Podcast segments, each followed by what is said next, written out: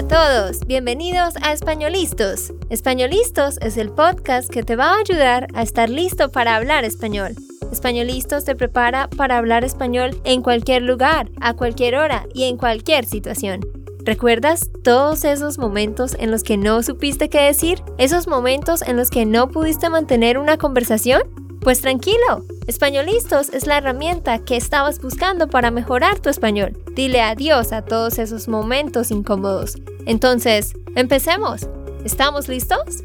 Yo soy Andrea, de Santander, Colombia. Y yo soy Nate, de Texas, Estados Unidos. En el episodio de hoy vamos a contarles de algo bien interesante y este es un episodio que queríamos hacer hace rato, pero decidimos esperar hasta este momento porque creemos que es el mejor momento para hablar de esto. Vamos a estar hablando sobre los matrimonios, sobre los matrimonios a nivel general y veremos un poco de estadísticas de aquí de Estados Unidos. Pero específicamente les vamos a contar sobre nuestro matrimonio. Van a escuchar un poquito sobre cómo ha sido este primer año de matrimonio, que ya de hecho vamos a cumplir nuestro primer aniversario en tan solo unos días, el 17 de diciembre. En esta semana que viene vamos a celebrar nuestro primer año de matrimonio y de hecho vamos a ir a un lugar muy bueno descansar juntos y también vamos a cantar las cosas buenas y las cosas malas en solo un año. No somos expertos, ¿ok? No somos expertos, pero vamos a cantar nuestras experiencias en un año de matrimonio. Sí, y entonces vamos a contarles, como dice Nate, sobre cómo ha sido esta experiencia, cómo ha sido este proceso de vivir con este hombrecito. Ajá, muy bien, ¿cierto? Sí, sí, sí, excelente. Y les vamos a dar algunos consejos. Por ejemplo, yo les voy a dar unos como tres consejos con respecto a lo que yo he aprendido para hacer que las cosas funcionen con respecto al hombre. Y Nate les va a dar tres consejos con respecto a cómo tratar a la mujer de lo que él ha aprendido en este año para hacer que haya una mejor relación. Entonces esperamos que lo, lo, disfruten. Quienes nos vienen siguiendo desde hace ya mucho tiempo, desde octubre del 2016, que fue cuando empezamos con esto, saben que nos casamos y un poco de nuestra historia, pero no les hemos contado cómo ha sido pues este proceso. Mm, bueno, vamos a empezar con la pregunta número uno para ti. ¿Te gustó este primer año conmigo? Me encantó. Este ha sido um, el mejor año para mí. Bueno, pues no tienes que decir esto porque estoy aquí en el podcast y todos nuestros oyentes están escuchando también. Dime la verdad y dilos a los oyentes también la verdad. Esa es la verdad, amor. La verdad, este año para mí ha sido muy feliz al lado de este gran hombre y pues creo que fue una muy, muy buena, bueno, no creo, estoy segura de que fue una muy, muy buena decisión. ¿Y para ti cómo ha sido este casi primer año de estar casado? Súper, súper. Me gustó mucho todo el año. De hecho, yo no extraño mis días solteros. A veces extraño tiempo jugando deportes en la universidad o cuando no había mucha responsabilidad. Pero me encantó todo este año, de verdad, contigo. Pero la próxima pregunta. ¿Cuál era tus partes favoritos de este año? Mis partes favoritas de este primer año de matrimonio. Ok, déjenme pensar. Ok, partes favoritas. Pues muchísimas cosas, la verdad. Pero a ver, ¿qué puedo pensar? Cuando nos casamos el 17 de diciembre del 2016, yo vine acá a Estados Unidos y estuvimos con la familia de Nate en California y ahí nos casamos por segunda vez, ¿no? por lo legal. Sí, es que hicimos el proceso en Colombia con toda la familia de ella, que es un poco muchísimo más grande que el mío. y después hicimos una fiesta aquí en Estados Unidos, en California, con mi familia de allá, que es un poco muchísimo más pequeño que la tuya, ¿cierto? Sí, exactamente. Mi familia por parte de mamá y papá, o sea, mis tíos y tías con sus respectivas parejas y sus hijos son más o menos 70 personas. En cambio, la familia de Nate, por lado del papá, es solo una tía. Mm. y por lado de la mamá son quizás como 20 personas o 15, ¿no? Sí, sí, como 15. Entonces sí, tuvimos una celebración allá. Eso me gustó mucho de haber estado con la familia de Nate, compartir con ellos, pero ya como una pareja casada.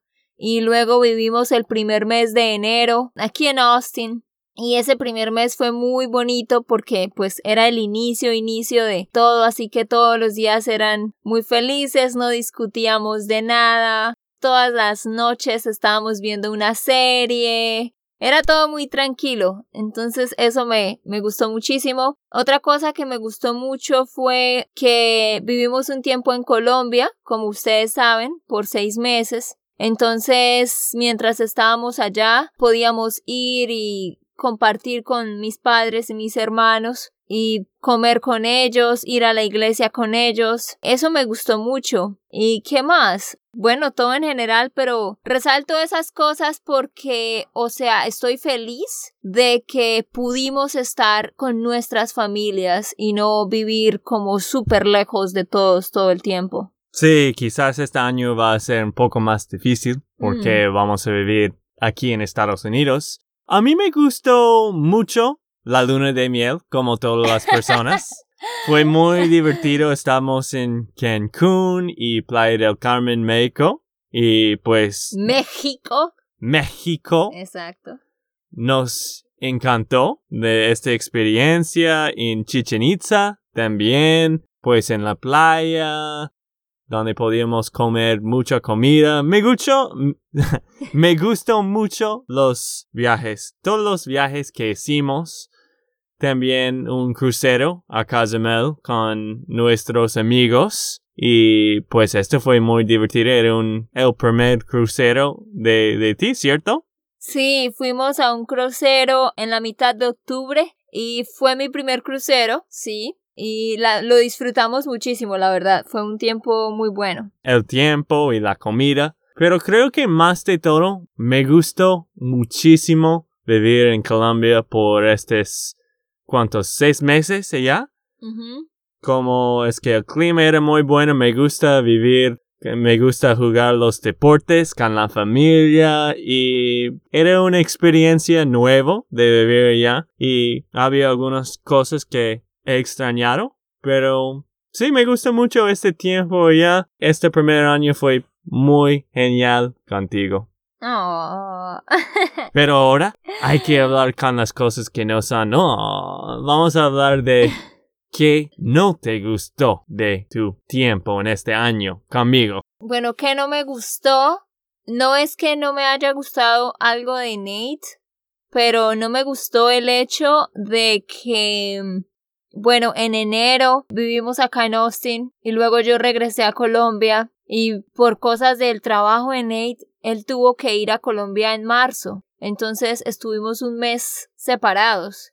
Eso pues fue feo. Y después Nate regresó aquí a Austin en septiembre, a principios de septiembre, y yo tuve que regresar a principios de octubre, o sea, un mes más tarde. Entonces estuvimos otro mes separados. Entonces fue algo que, que pues no me gustó porque era feo estar lejos. Otra cosa Sí. que no me gustó pero valió la pena es que cuando vivimos en Colombia, cuando Nate llegó allá en marzo, fue cuando empezamos a crear todo lo de Spanish Land School.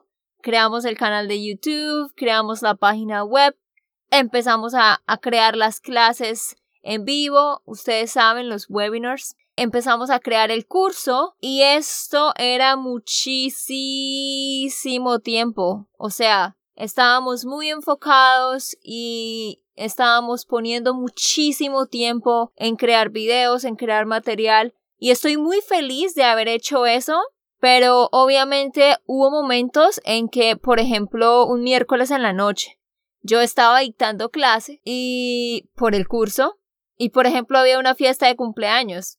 Yo obviamente no podía ir porque pues obviamente tenía el compromiso del, del curso. Entonces hubo momentos en que no pude compartir con mi familia, así que pues eso me, me hizo un poco triste, pero estuvo bien porque bueno, es un sacrificio que valió la pena y estaba muy feliz de poder hacer el curso y de todo lo que habíamos creado. Entonces fue una experiencia bonita, ¿no? De hacer todo eso, pero como siempre todo en la vida, a veces hay que hacer pequeños sacrificios, ¿no? Sí, sí. De hecho, yo sentí muy mal de esto porque yo tenía muy grandes sueños de empezar nuestro canal de YouTube y este primer Spanish Intensive a nuestro curso en línea que hicimos. También fue muchísimo más trabajo que pensamos. Tú y yo no pensamos que teníamos que hacer todas las cosas y como todas las personas sentimos que va a durar menos tiempo.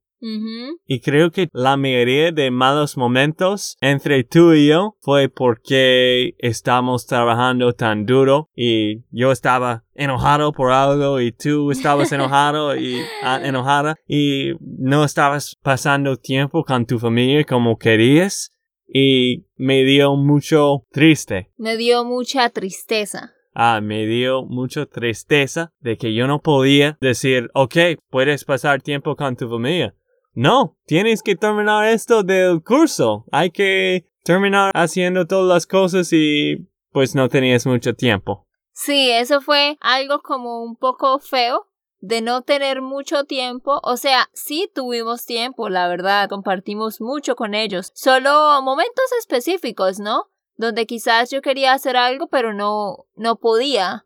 Pero una vez más digo, o sea, está bien porque eh, hay que hacer sacrificios y ya teníamos nuestro sueño y nuestro deseo de hacer la escuela, de hacer el material. Así que era algo con lo que estábamos comprometidos y teníamos que, que seguir trabajando. Sí, pero gracias a Dios no teníamos muy mal momentos juntos. Creo que más de todo cuando nosotros peleamos, tú siempre eres muy humilde en cada cosa. No, en serio, eso es algo de ti que me encanta.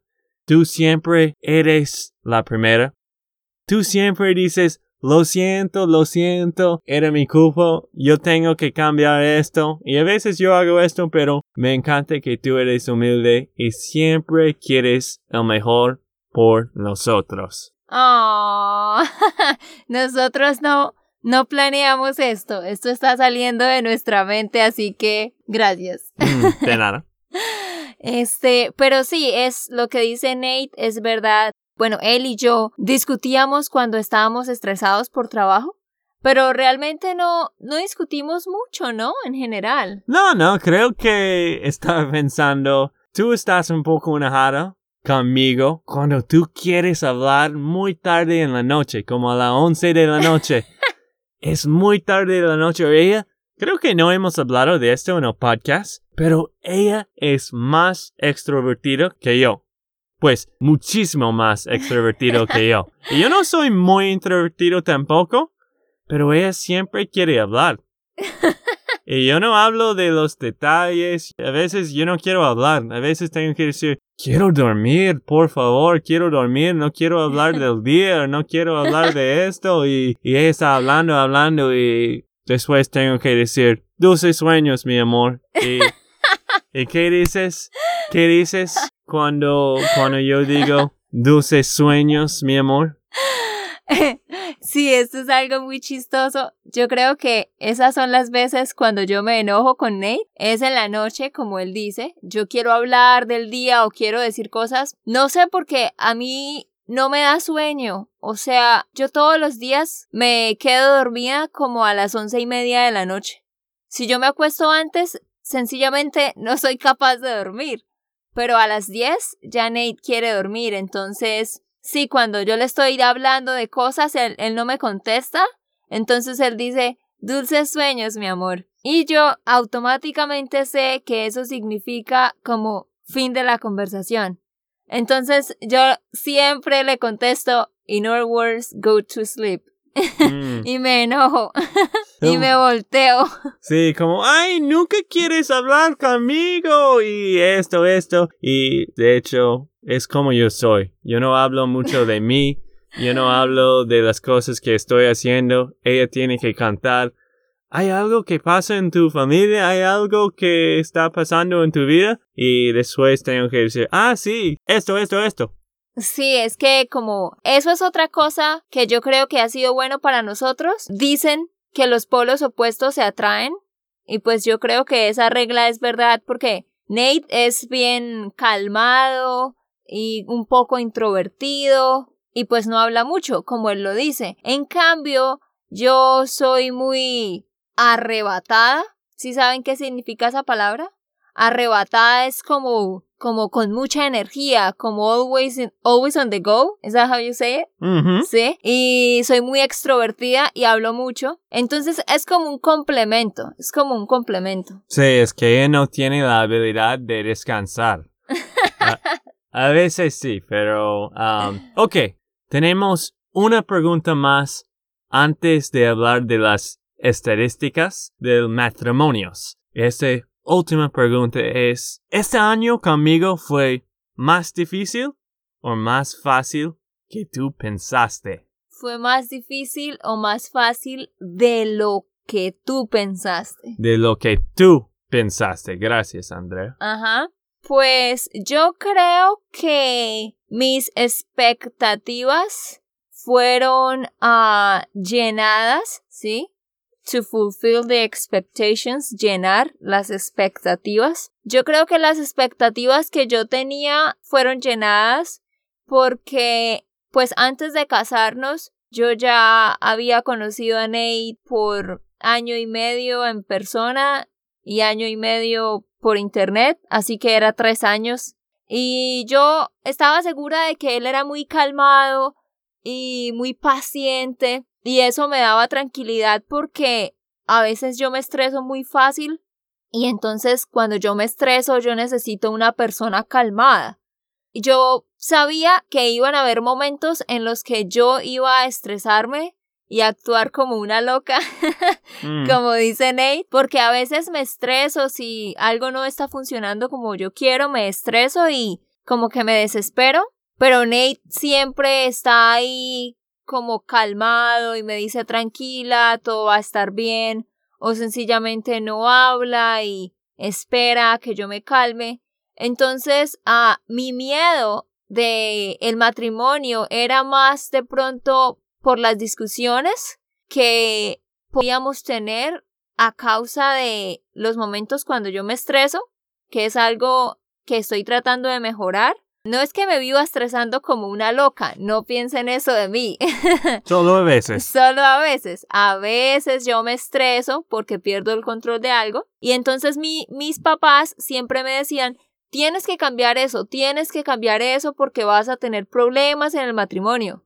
Entonces, yo creo que sí funcionó como yo esperaba porque gracias a Dios, pues Nate siempre fue muy sabio y muy paciente y supo manejar esas situaciones conmigo. Mm, pues eso es en los momentos cuando yo estoy más inteligente y no estoy tratando de dar consejos, solo estoy tratando de escuchar porque como las mujeres quieren, alguien que las escuche. Pero para mí, creo que este año fue un poco más fácil de que yo pensé. También tengo que pensar, eh, todavía quizás estamos en la luna de miel. Mm, Era el primer año, no había muy malos momentos. Y va a ser más difícil en tiempo, obvio, va a ser más difícil en tiempo, pero creo que más de todo, como tú eres muy humilde, va a funcionar, continuar funcionando bien. Si los dos siempre son humildes y quieren el mejor por la otra persona.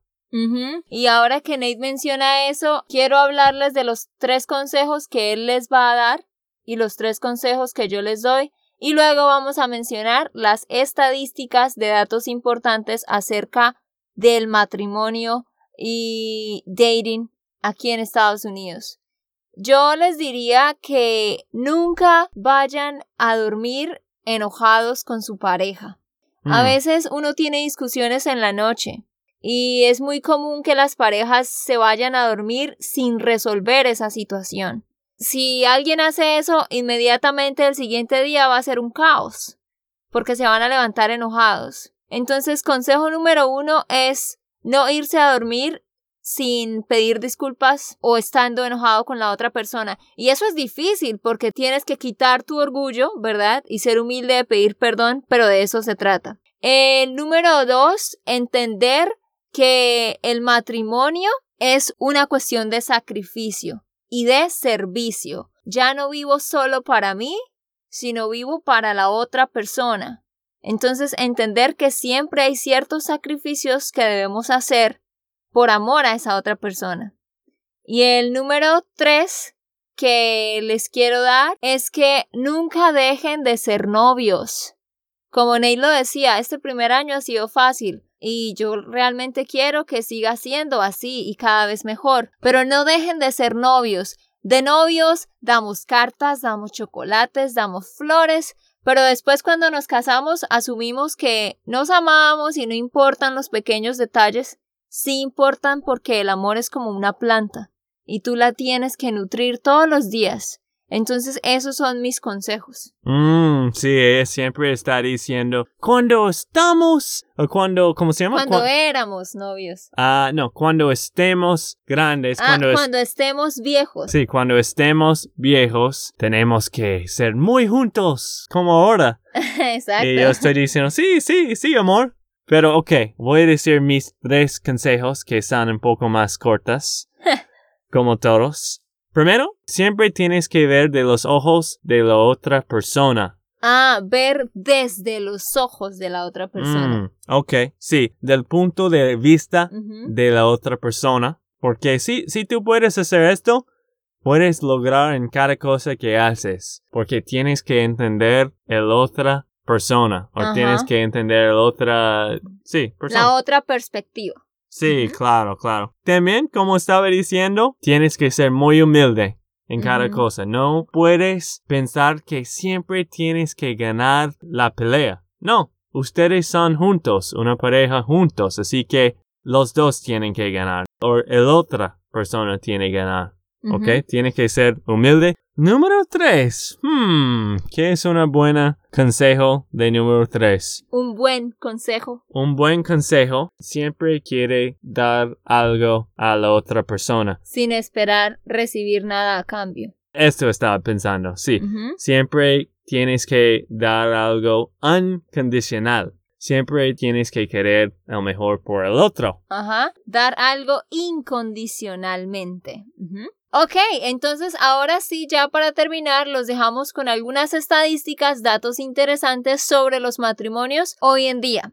Número uno, todos sabemos que tristemente hoy en día la mayoría de personas no quiere un compromiso. Así que hoy en día la gente realmente no se está casando, sino que solamente tienen diferentes parejas o viven con una persona en unión libre, pero sin casarse.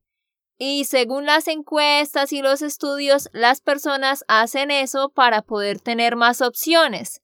En otras palabras, si no funciona con esta persona, no importa, yo dejo a esta persona y después libremente puedo encontrar a otra, lo cual pues es muy triste, ¿no? Sí, pues yo no quiero ofender a nadie, pero siento de que si tú no tienes un compromiso con la otra persona, el amor no va a ser lo mismo, no va a ser como todo lo que puede ser porque todavía las dos personas tienen un poco dudas. Exactamente. La otra número dos, estadística número dos, en 1960 el número de personas casadas mayores de 18 años era de un 72%, mientras que hoy en día el número de personas casadas mayores de 18 años es solo de un 50%, o sea, redujo en un 22%, lo cual significa, una vez más, que la creencia en el matrimonio definitivamente ha disminuido. Hablemos un poquito de lo que dicen las personas con respecto a cómo se sienten en el matrimonio.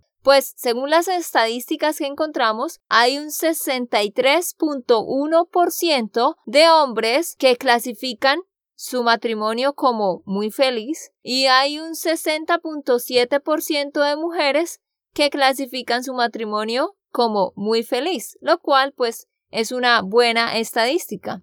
Pero algo triste es que la tasa de divorcio se dobló desde 1960. Eso es algo que todos conocemos. Hoy en día es muy común que la gente se divorcie. Antes no era así. Y según las estadísticas que encontramos, entre un 40 a un 50% de matrimonios terminan en divorcio. Sí. Eso es algo pues también triste, pero bueno, es, es lo que está, es lo que está sucediendo, ¿no? Sí, es triste también porque hay muchas de estas familias que tienen hijos que tienen que ver esto y creo que es más y más cultural, pero sí, 40% es mucho, ¿cierto? Claro. Otra cosa interesante aquí que encontramos es que el 23% de las personas que están casadas ya habían tenido una esposa antes.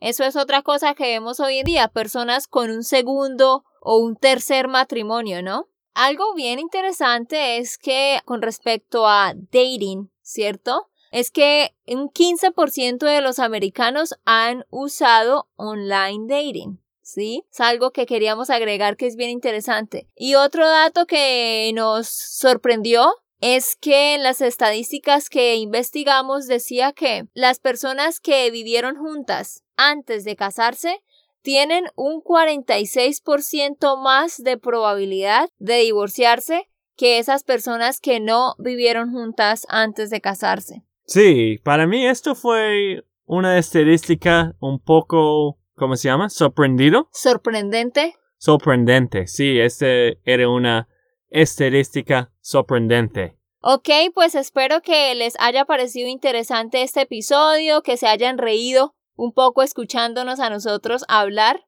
sobre esas cosas que nos gustan y no nos gustan. Y pues ya saben, déjenos sus comentarios diciendo qué piensan ustedes sobre la forma como es el matrimonio hoy en día y cualquier tema que quieran que nosotros expliquemos. La otra semana vamos a estar hablando sobre la Navidad y luego la última semana de diciembre estaremos hablando sobre el año nuevo, así que no se pierdan los episodios que vienen.